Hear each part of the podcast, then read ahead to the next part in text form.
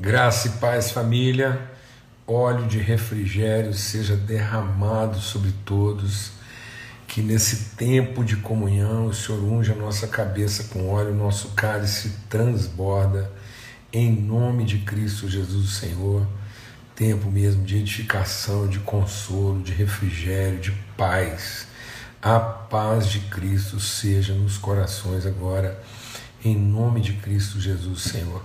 Isso é mandamento de Deus. Ele diz em todo lugar onde você entrar, declara, pronuncia, proclama a paz de Cristo sobre os corações. E onde houver um filho da paz, ela repousará sobre ele. Então, isso é uma declaração de fé. Cri, por isso falei. Então, nós estamos aqui dando materialidade àquilo que é uma promessa de Deus. Quando foi anunciado o nascimento de Jesus, a palavra foi que haveria glória a Deus nas alturas e paz na terra àqueles a quem Ele quer bem, em nome de Cristo Jesus. Então, isso é uma promessa, nós nos apropriamos dessa promessa. Não é a paz com, é a paz de. Por isso que no que depender de nós, que temos a paz, nós vamos ter paz com. Amém? Se nós não tivermos a paz de, nós não vamos ter paz com. Então a gente não pode querer ter paz com para ter a paz de. Então a paz de Cristo é sobre a nossa vida. E porque a paz de Cristo é em nós, ela também é através de nós, e por isso, no que depender de nós, nós temos paz com todos os homens, porque o nosso coração está guardado em paz e nele não habita, não há ninguém encontra nenhuma raiz de amargura, de ressentimento. Amém, amados? Glória a Deus, graças a Deus. Tempo maravilhoso, uma semana desafiadora. A gente estava agora há pouco compartilhando aí com a família do nosso querido irmão Samuel, que se despediu do irmão dele, o Arthur. Nós estivemos aqui orando pelo Arthur mas o Arthur acabou indo a óbito e hoje Deus nos deu a oportunidade de compartilhar um pouco, orar com a família, os pais, esposa e filhos, né, num momento assim tão surpreendente, o Arthur tão jovem, deixa dois filhos, então foi uma coisa assim mesmo surpreendente, tá bom?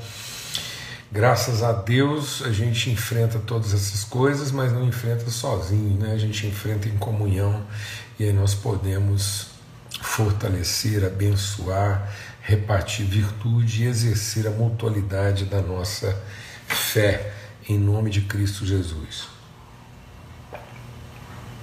E nós estamos aqui né, meditando, compartilhando sobre esse texto aqui de Efésios, capítulo 6, falando sobre a armadura de Deus e, e que na verdade nos ajudou aqui, né, na medida que a gente foi conversando sobre esse texto, nos ajudou a entender uma diferença assim, essencial que a gente precisa fazer entre trabalho e luta. Né? Não vamos confundir uma coisa com a outra. Nós temos uma vocação de trabalho numa circunstância de luta.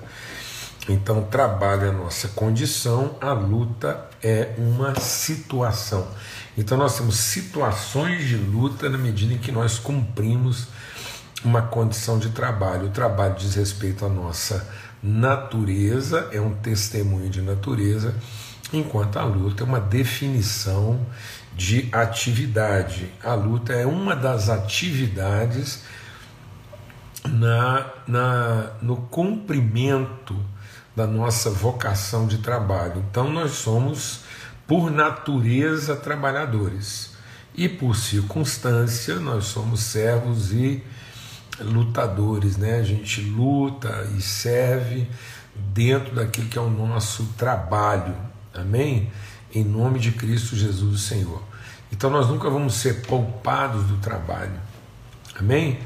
E trabalho é cura, trabalho é vocação, por isso que o trabalho do Senhor, o trabalho no Senhor, ele não cansa, ele não fadiga.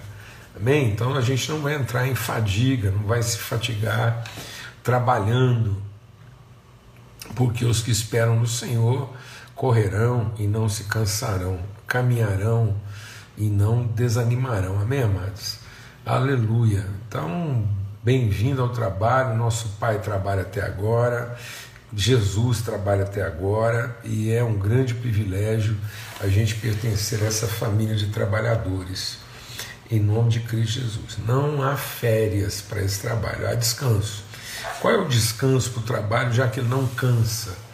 Então, o descanso para o trabalho é ver o seu propósito alcançado. Por isso que nós temos certeza de que no Senhor o nosso trabalho não é em vão. Então, muitas vezes as pessoas confundem né, essa questão de trabalho e luta. Então, Jesus, na, deixa Deus ministrar o nosso coração. Jesus na cruz nos dá uma, um, um ensinamento muito interessante, porque para cumprir, para realizar o seu trabalho, houve um momento em que Jesus aparentemente deixou de lutar. Para quê? Para que o Senhor lutasse por ele. A palavra de Deus diz o Senhor: a mim pertence a vingança. Então é um momento em que, às vezes, para ensinar os nossos adversários para revelar a glória de Deus, nós vamos continuar trabalhando, mesmo que aparentemente a gente parou de lutar, mas por uma revelação de Deus. Então Jesus ele se entrega, né? nas mãos do Pai, ele entrega o seu espírito nas mãos do Pai e ele fica à mercê a um determinado momento que ele fica lá à mercê dos seus inimigos. Aparentemente ele está sendo derrotado, mas ele está alcançando o propósito do seu trabalho. Amém? Em nome de Cristo Jesus. E ele cumpre o seu trabalho entregando a sua vida em favor dos seus irmãos e Deus dá para ele a vitória. Graças a Deus. Então, no Senhor o nosso trabalho nunca será em vão. Então, mesmo naquelas circunstâncias que aparentemente nós somos derrotados na luta, nós realizamos o nosso trabalho. Amém? Porque na verdade a nossa luta não é contra a carne nem contra sangue, mas é contra essa mente dominadora que escraviza as pessoas. Então, pela mesma fé que alguns venceram é, reinos, pela mesma fé, outros foram colocados né, em, em martírio, foram cerrados ao meio, né, foram crucificados. Isso não quer dizer que eles estavam perdendo a luta, quer dizer que eles estavam realizando o seu trabalho. Então, quer na vitória ou na aparente derrota, a gente nunca será frustrado naquilo que a gente trabalha. Amém? Porque então a luta é uma circunstância. A luta é um relativo dentro de um universo absoluto.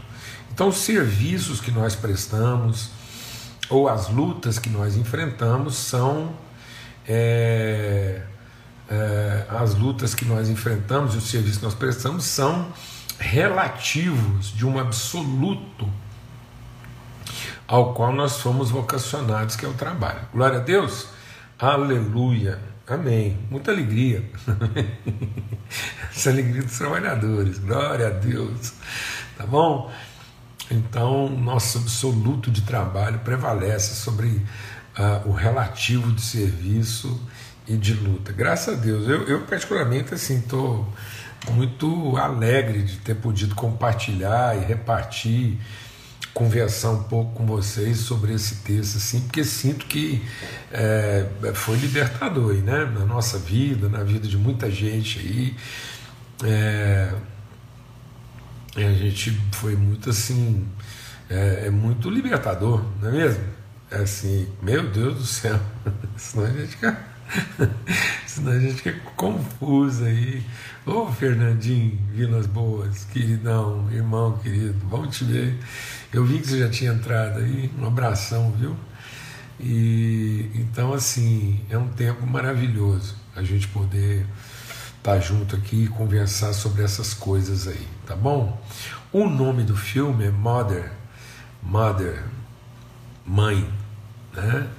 Então, é um filme assim, eu, eu recomendei, você deve estar perguntando o nome do filme, porque você estava lá na live lá né, como Ana lá. Então eu recomendo todo mundo a ver esse filme. A gente pode depois até, se todo mundo é, assistir, combinar de assistir aí, a gente pode marcar uma live aqui só para conversar sobre o filme. Aí tá aí, acho que seria legal. Vamos fazer um, uma live aqui, né?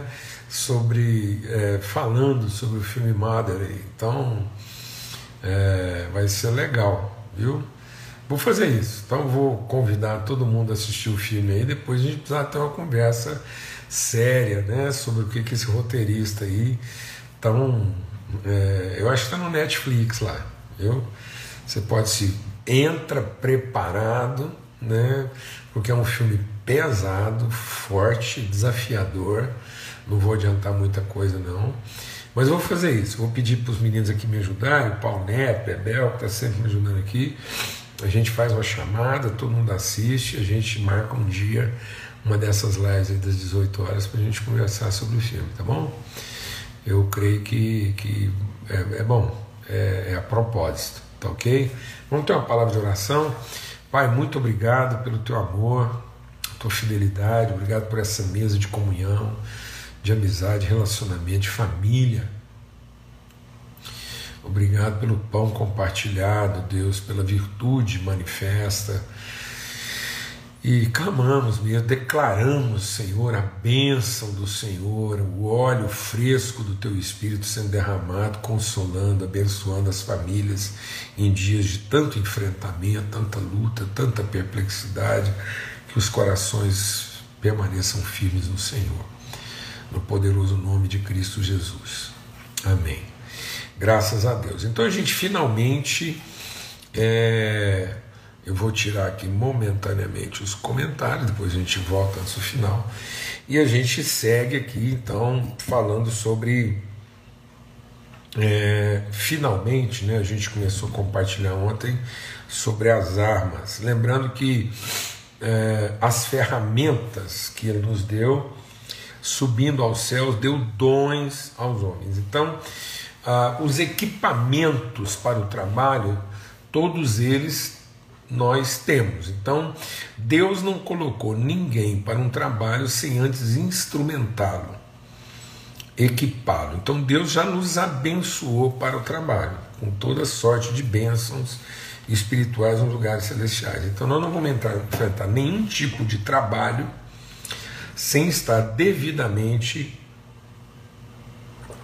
equipado. Né? Então, quando para esse trabalho, quando Deus coloca diante de nós um trabalho a ser realizado, é porque Ele já nos abençoou com a semente, com os recursos, com os insumos. Então, isso é, isso faz parte da nossa natureza. As armas, elas estão lá na prateleira para a gente ir lá e buscar isso e temos que vestir. Então, os dons nós temos que conhecer. E as armas nós temos que nos apropriar delas. Então é uma atitude. Né? Os dons são um compromisso. Eu tenho que ter compromisso com o dom. Eu tenho que ter responsabilidade com o dom que Deus me deu realizando o trabalho. Então ele me deu um dom, ele é, tem lá a ver até com as parábolas do talento lá, né, que ele, o, o, Senhor foi embora, quando ele voltou, ele veio conversar com os trabalhadores, ele não veio conversar com os guerreiros com os trabalhadores. Ele falou: oh, Eu deixei aqui para vocês realizarem um trabalho. Então Deus vai pedir contas para nós, não das armas. Deus não vai pedir contas para a gente das lutas que a gente enfrentou, das vitórias que a gente teve ou das derrotas que a gente sofreu.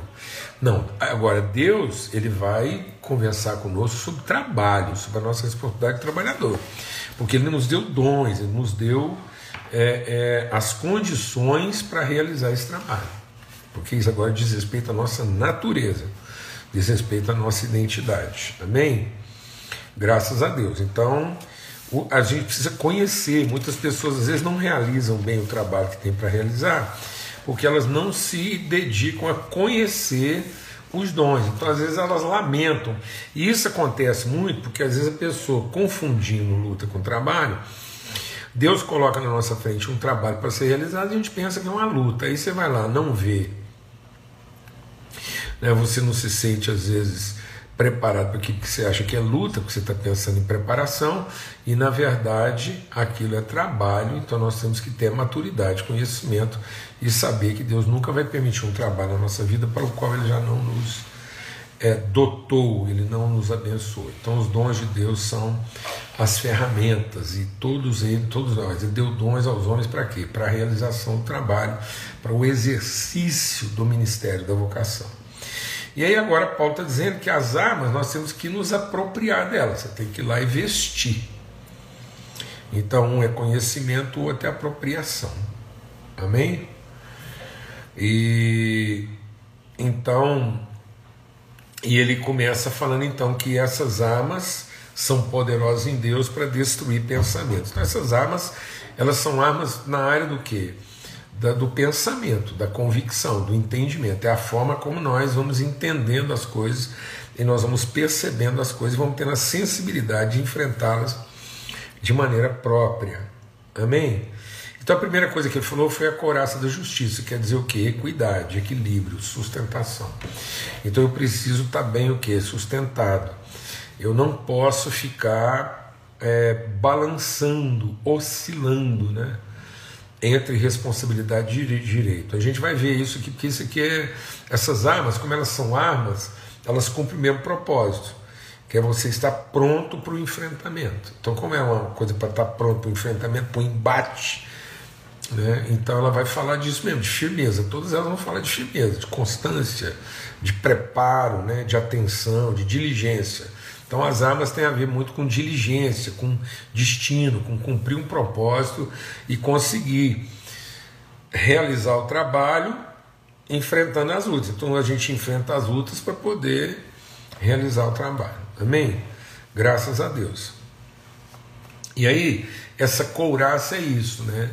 essa é você, é esse equilíbrio, é a gente poder assumir esse entendimento de responsabilidade e com quanto responsabilidade a gente não fica aí é, oscilando, a gente não fica aí inconstante no caminho. Então, a, a couraça, quer dizer, por isso que ela, é, ela cumpre essa região aqui, né, tórica, é, é, abdominal, né? Então esse tórax e abdômen, por que que essa couraça, esse cinturão né? Então ele fala cingir. Por que, que é cingir o lombo, o peito, a cintura, essa coraça? Porque aqui estão os nossos órgãos de necessidade, de emoções, é o coração, é o ventre. A palavra de Deus diz que o homem fez do seu ventre o seu Deus. Depois a palavra de Deus diz que enganoso é o coração do homem. Então é aqui que habita a fome, habita a emoção, né? habita o sentimento, o desejo. Então é, é, nós precisamos ter ter equilíbrio dessas coisas, né? Nosso desejo, nosso ímpeto, nossa emoção não pode continuar regendo nossas decisões. Então, uma, uma pessoa vitoriosa na luta, ela, ela tem que ser menos passional, né? Ela tem que ser mais equilibrada, mais constante. Então a gente não pode continuar com esse discurso da passionalidade, né? Do, do apetite satisfeito a qualquer custo, né?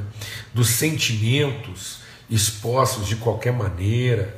Então, essa passionalidade, essa forma, às vezes, apaixonada, com que a gente, às vezes, está empolgado, mas também do mesmo jeito desanimado. Gente que fica emburrecida, né? Eu gosto, assim, de, de pensar que essa palavra traduz muito bem, né? O que é uma pessoa emburrecida? Uma pessoa empacada, emburrada. E ela é emburrada por quê? Porque ela se aferrou a um sentimento, a um desejo, né, a uma insatisfação, e ela se agarra aquilo, ela empaca, ela, ela, ela, ela, ela com fome é intratável, né? com sono pior ainda. Então, por isso que a Bíblia diz, né, desse, dessa idolatria que vem do ventre, depois ele fala daquelas pessoas que têm o ventre preguiçoso, pessoas que têm um metabolismo difícil, né? Vou usar uma palavra aqui que não é palavrão, não, não, viu? não é chula, não. Ela precisa ser entendida. Pessoas enfesadas, ou seja, pessoas contaminadas de fezes, pessoas que têm uma, uma prisão de ventre constante, né? ventre é, é, adormecido, não funciona, ela não, ela não expurga, ela não se limpa por dentro. Então ela fica inconstante. é cólica o tempo todo. A palavra de Deus fala sobre isso, né? Fala, enquanto eu tive inveja e fiquei lá comparando minha vida com o homem nico, vendo a prosperidade do homem nico, me deu cólica renal. Então você vê cólica, essas cólicas renais de inveja, essa prisão de ventre, né, de, de ambições incontidas, essa esse coração corrupto, está tudo nessa região aí da coraça. Coraça do que? Da justiça, né? da equidade, da responsabilidade assumida. Então, uma vez que a gente assume a responsabilidade, a gente elabora, né? A gente faz o metabolismo rápido, assim, a gente não fica retendo o que não deve, amém?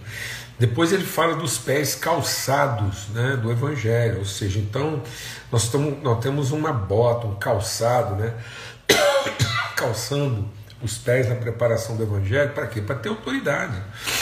Ou seja, nós avançamos em cima de uma palavra, de uma direção, de uma orientação, nós não estamos avançando aqui de qualquer jeito, então não é em cima de um poder, não é em cima de uma meta, não é em cima de, um, de, um, de uma coisa que eu idealizei. Nós temos que sair desse, desse, coisa. Às vezes a gente vê muita gente no ministério que, que idealizou, e às vezes você está aí cansado, frustrado, se sentindo assim, é, mal recompensado, porque você não foi movido de uma visão, foi movido de um ideal. Então as pessoas às vezes idealizam, idealizam vocação, idealizam ministério, idealizam família, idealizam igreja.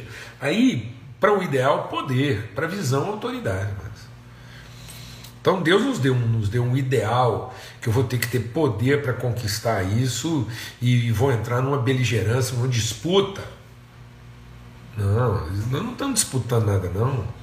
Nós estamos cumprindo uma vocação, uma direção, por isso nossos pés pisam firmes na autoridade da palavra, da vocação, e não no poder da conquista, da prevalência. Nós não estamos aqui para prevalecer sobre ninguém, não. Nós estamos aqui para testemunhar a eternidade dos propósitos de Deus. Depois ele fala então do escudo da fé. Ora, a fé é a certeza das coisas que não se veem, é a firme convicção dos fatos que se esperam. Então, o que é a fé? É a plena segurança na fidelidade de Deus. Deus empenhou uma palavra e ele vai cumprir. Vai cumprir. Então Deus é fiel, ele não é leal. Sabe, amados, assim, deixa o Espírito de Deus ministrar no nosso coração. Olha, o que eu vou compartilhar aqui agora não é para você relaxar, não é para você assim levar isso, não é para usar da liberdade para dar razão à carne. Mas Paulo diz o seguinte: que ainda que a gente permaneça infiel, Deus permanece fiel, porque ele não pode ser infiel a si próprio. Então, Deus empenhou uma palavra consigo mesmo a nosso respeito, por isso ele empenhou uma palavra conosco.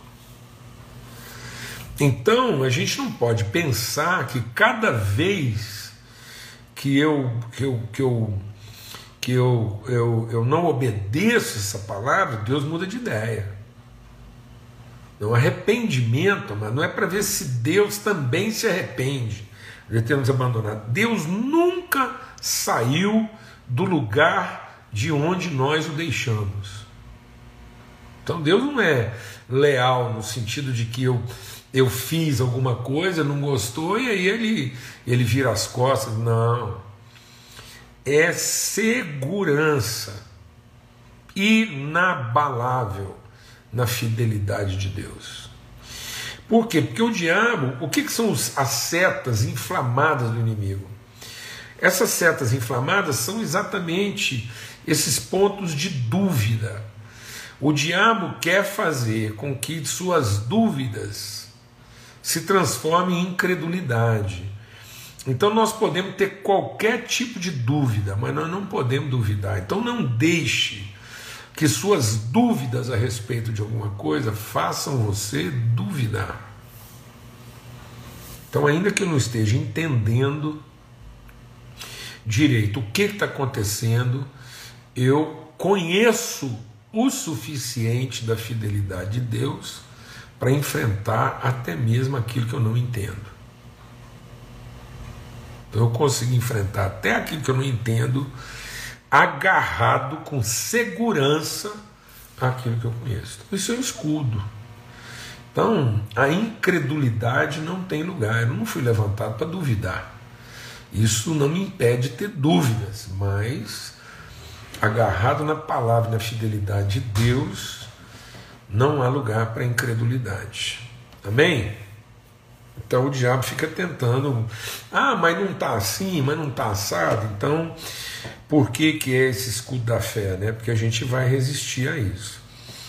E aí, ele fala que depois do escudo da fé, nós vamos usar o capacete da salvação. Então coloquem lá também, usem também o capacete da salvação. Que é o que? Para proteger a mente capacete vai proteger a mente. Então a couraça vai proteger a gente das emoções, das circunstâncias. Né? O, o, o, o escudo vai proteger a gente dessa, dessas, dessas realidades nocivas, né? daquilo que a gente percebe. Então eu tô, eu tô seguro num escudo de fé de modo que eu não vivo por aquilo que eu percebo. E a minha mente não está dividida. Então, ao mesmo tempo que eu tenho segurança na fidelidade de Deus, eu respondo a essa fidelidade de Deus com convicção de propósito. Está vendo como é que é um processo? Eu estou firmado numa couraça, de modo que necessidades, impulsos, sentimentos, desejos estão amparados. Então eu não tenho aqui, eu não fico voltando ao direito, não, eu estou firmado na justiça. Eu não estou aqui para fazer juízo. Depois eu estou, eu conheço a palavra de Deus o suficiente para ter autoridade na posição que eu ocupo. Depois eu estou seguro naquilo que é a fidelidade de Deus e eu também estou convicto daquilo que é a minha vocação. E a minha vocação, a sua vocação, a nossa vocação é a cruz. Então, esse é o poder do Evangelho, a cruz de Cristo. Então, ninguém aqui tenha dúvida que nós somos chamados para ser Cristo em Cristo. Por isso que é Cristo em nós a esperança da glória, por isso nós temos a mente de Cristo. Então isso tem que ser o capacete da nossa convicção, mente de Cristo, mente de cruz. Nós não procuramos o nosso próprio interesse e nós não estamos enfrentando essa luta buscando a nossa própria salvação. Porque aquele que procura a sua própria salvação perderá. Por isso que Jesus, nesse capacete da salvação, quando Pedro diz assim: Não, Deus vai te poupar, nada disso vai te acontecer, você não vai ser sacrificado. E Jesus imediatamente respondeu: Afasta de mim, Satanás, porque você cogita das coisas de Deus e não das coisas dos homens e não de Deus. Você cogita de coisas humanas e não de Deus. Então, mente de Cristo. Paulo diz: Nós temos a cruz de Cristo no centro da nossa convicção. Esse é o poder de Deus. Esse é o nosso nome, nossa identidade.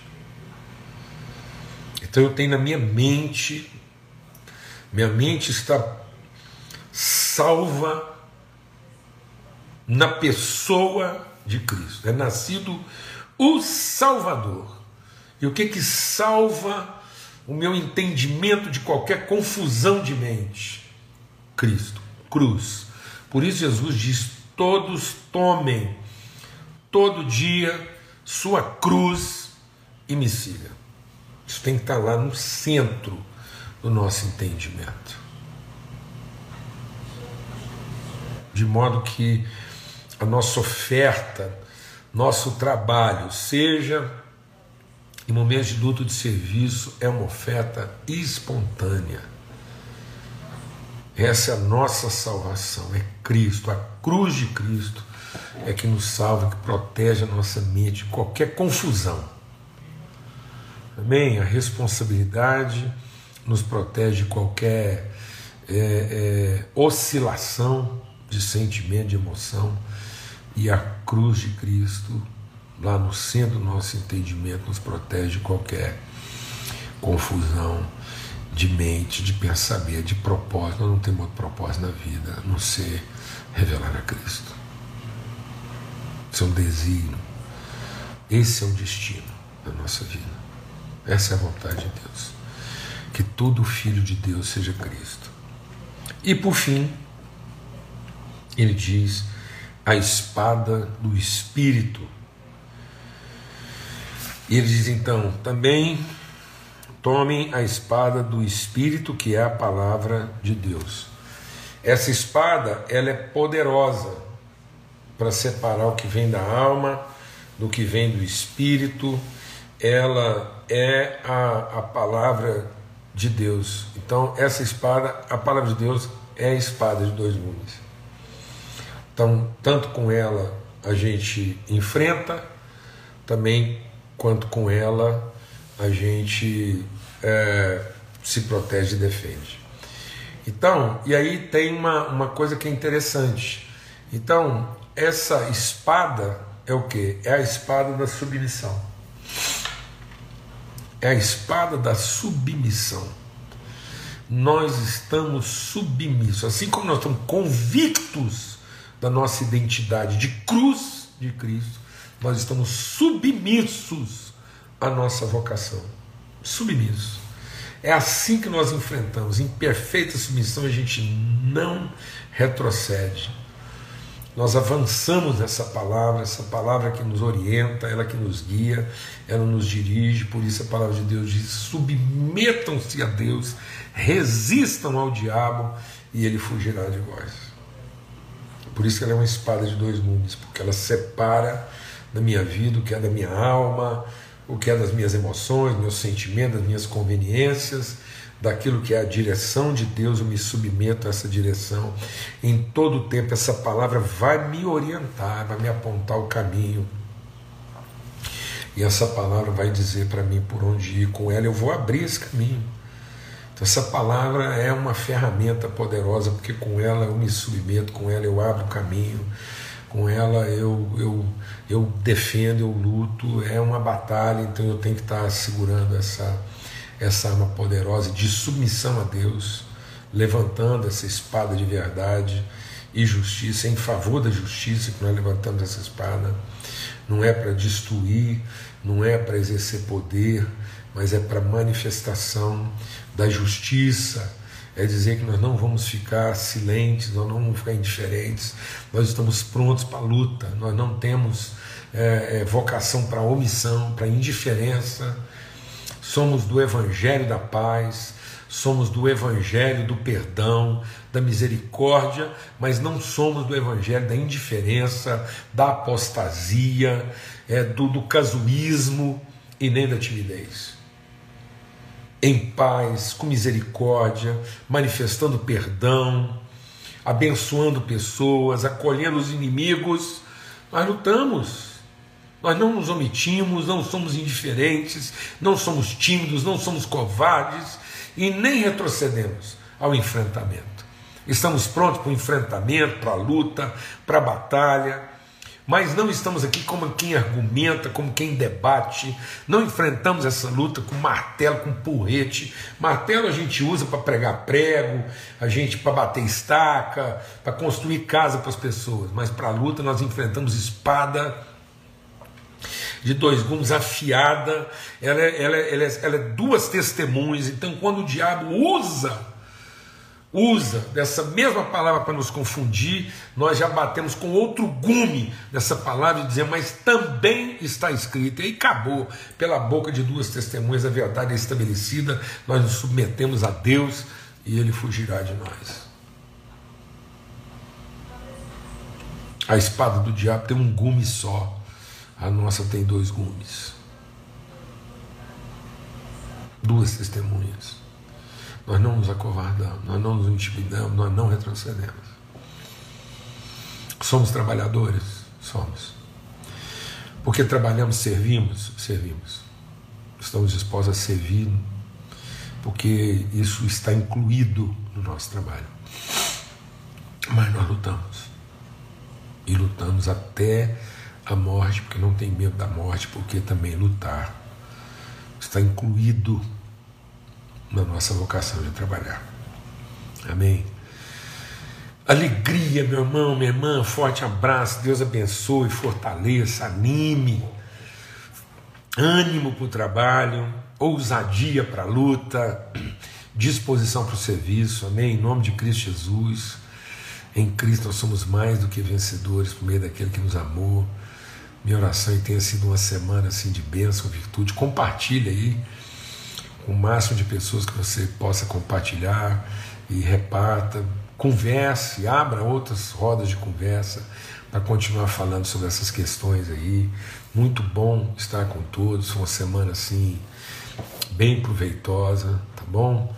E muito bom.